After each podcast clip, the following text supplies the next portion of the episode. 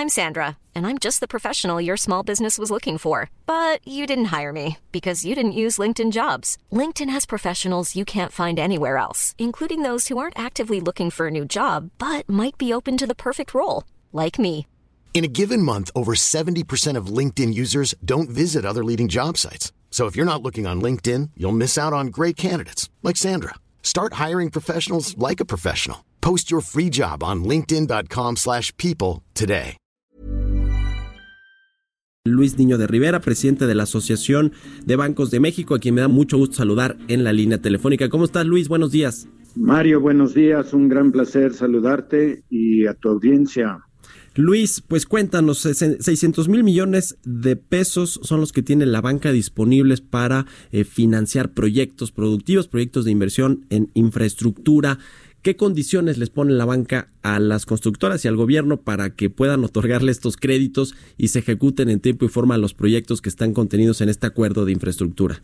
La banca actualmente tiene como tú señalas, 600 mil millones de liquidez, pero también hay que tomar en cuenta que tiene 684 mil millones de pesos ya en la cartera de crédito destinada a la infraestructura. Hay una enorme experiencia de muchos años de muchos bancos eh, en este sector y las condiciones que se fijan en este caso solamente al sector privado van en función de cada proyecto.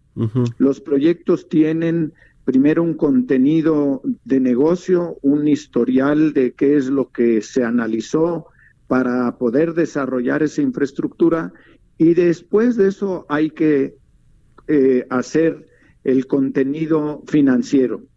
Eh, no todos los proyectos eh, tienen eh, el mismo plazo de desarrollo, el mismo plazo de recuperación de la inversión. Entonces la banca va viendo los flujos que genera cada proyecto y por lo tanto estructura las condiciones del crédito para darle viabilidad y acompañar a la inversión de capital que hacen los empresarios que, que son titulares de cada uno de estos proyectos. ¿Qué significa este nuevo Acuerdo Nacional de Infraestructura para la banca? Ya nos hablaste de los 600 mil millones eh, de pesos que tiene disponibles para estos nuevos proyectos, sin embargo, ya hay mucho financiamiento de los bancos en el sector de infraestructura, pero ¿qué significa en términos de crecimiento del sector? De los bancos tienen una buena salud, la capitalización y el, el crédito, digamos, la cartera vencida y todo eso está bajo control, pero ¿qué significa en términos de crecimiento para el sector financiero? Este nuevo acuerdo de infraestructura? Significa varias cosas, Mario. Primero, una enorme oportunidad de hacer crecer la cartera de crédito, aprovechando la liquidez que ya señalábamos. Segundo, eh, participar en este eh, proceso de detonar un crecimiento económico mucho más vigoroso eh, para que la economía en el 2020 tome un crecimiento que no ha tenido durante el 2019. Y eso es muy significativo porque en el sector de infraestructura, la inversión fija bruta, se tocan muchísimos rubros. Hay aproximadamente 42 industrias que participan en todo esto. Entonces se genera empleo, se genera flujo y sobre todo se, se genera un desarrollo regional en donde están los proyectos y en esta ocasión hay mucha orientación hacia los estados del sureste. Y finalmente nos da oportunidad de transformar al país, de colaborar con los empresarios para que eh, vayamos desarrollando esa infraestructura que tanto necesitamos en carreteras, en agua y saneamiento, en el sector salud, en el sector turismo y desde luego en puertos, aeropuertos y telecomunicaciones. Mm-hmm. Bien, ¿qué va, qué va, eh, eh, lo que mencionas es muy importante, Luis, este tema de la diversificación de las inversiones en distintas partes del país. Hay unos, hay regiones como el sur, sureste, donde se necesitan más inversiones en infraestructura, pero también hay proyectos en los que eh, hay más, se cuestiona más la viabilidad de los mismos y por lo tanto, pues que se cumplan los compromisos financieros que se obtienen. ¿Cómo están ustedes balanceando ese riesgo de entrar a zonas o a proyectos que probablemente no sean tan rentables y tienen pues un riesgo de, que no se cumpla pues con los objetivos de negocio. En ese, en ese contexto trabajamos muy de la mano con las empresas y los empresarios que quieren echar a andar estos proyectos. Eh, la viabilidad financiera, al igual que la viabilidad de negocio de cada proyecto, es lo primero que analizamos. Hay que ponerla en un contexto mucho más amplio que solo el proyecto en sí. Hay que meterle el contexto regional que señalábamos, el desarrollo a través del tiempo y el uso de esa infraestructura. Eh, muchas veces eh, piensa uno que eh, el proyecto no va a funcionar inicialmente y después nos damos cuenta con el uso que se quedó corto o que hay que ampliarlo.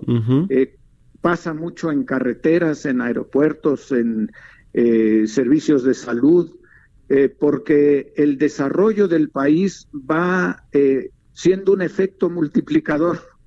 Donde hay un proyecto, después se generan otros negocios y la gente eh, ve oportunidades, entonces se traslada o se muda a esas regiones y esa transformación es la que vamos acompañando siempre con el análisis correcto financiero.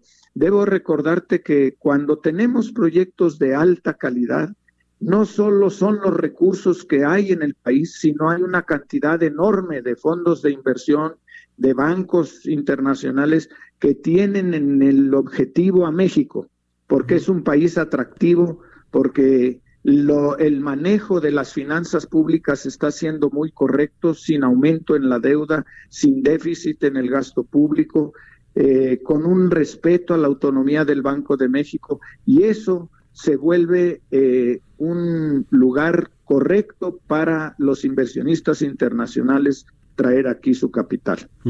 Finalmente, Luis, te quiero preguntar sobre este código de ética que anunció ya el presidente López Obrador, que ustedes, los empresarios, están trabajando para presentárselo, y también cómo se inscribe este asunto del nuevo acuerdo eh, de infraestructura por parte de los empresarios en el tema este que dijo también el presidente recientemente sobre que debe haber ganancias justas por parte de los empresarios.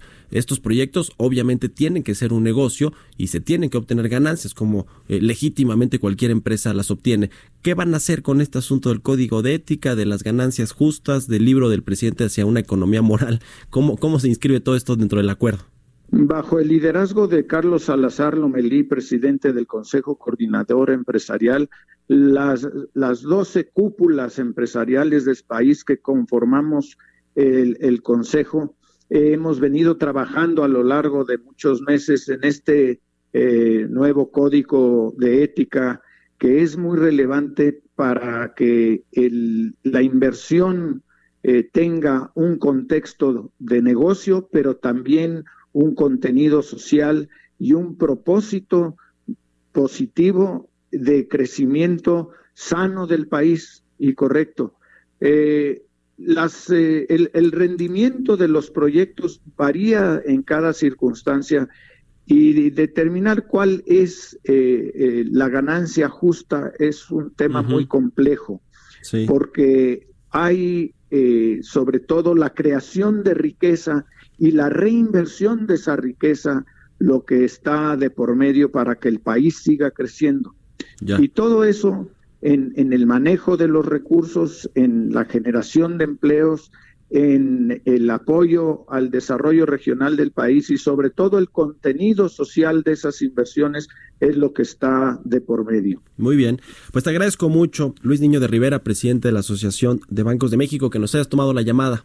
Al contrario, Mario, un gran placer, gracias por este espacio y que tengas un buen día. Igualmente, Luis, muy buenos días.